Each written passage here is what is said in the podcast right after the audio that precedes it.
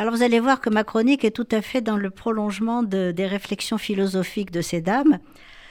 Une fois n'est pas coutume, c'est d'un producteur que je vais parler aujourd'hui, et pas n'importe lequel, Patrick Sobelman. C'est à la fois un grand producteur, un acteur et un réalisateur. Il a produit de grands cinéastes comme Cédric Kahn, Luca Belvaux, Solveig Ansbach ou Valeria Bruni Tedeschi. Mais ces deux derniers choix m'ont particulièrement séduite car ce sont deux magnifiques portraits de femmes. On déjà ensemble, Mais te rappelles toi Viens avec moi. J'ai pas remis les pieds dans cette maison depuis 15 ans. C'est vous? J'étais le médecin de Mathilde. Je me souviens du médecin, oui. Mais il était beaucoup plus jeune que vous. Ah oui, mais ça c'est normal, c'était il y a 15 ans. Alors Les Jeunes Amants de Karine Tardieu est une très belle histoire d'amour, peu commune, sur un scénario de Solveig Hanspach entre une femme de 70 ans et un homme de 45 ans. Vous voyez, dans deux cases différentes. Il est médecin. Elle l'a rencontré au chevet de sa mère mourante à l'hôpital, mais ne le revoit que 15 ans plus tard par le plus grand des hasards.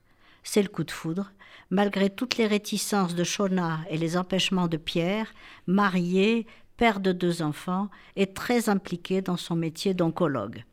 L'interprétation bouleversante de Fanny Ardant et de Melville Poupeau donne à ce film, qui pourrait être un simple mélo, une force à la limite du tragique, car aux embûches de l'âge, de la fragilité et de la famille s'ajoute la lourdeur du regard des autres, y compris et surtout l'épouse de Pierre, la belle Cécile de France, incapable de comprendre l'amour de son mari pour, je cite, une femme qui n'a pas d'avenir.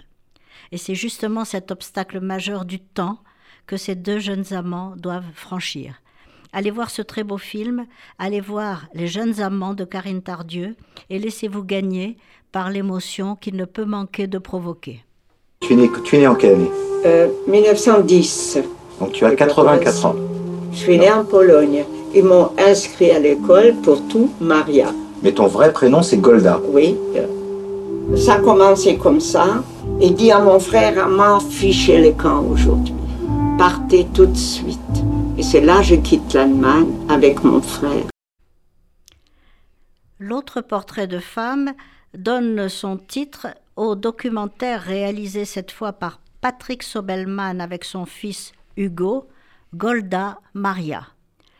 Le père, donc, Patrick Sobelman, avait enregistré en 1994 le témoignage de sa grand-mère, Golda Maria, 84 ans, et rescapée d'Auschwitz où elle fut déportée en 1944 avec son fils Robert de 4 ans, gazé dès son arrivée.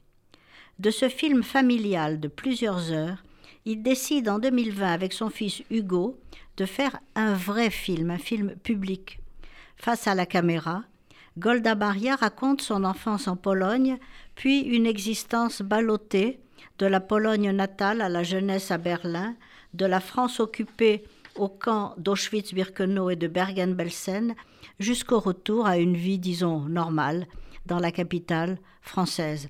Une saga dramatique aussi captivante que bouleversante.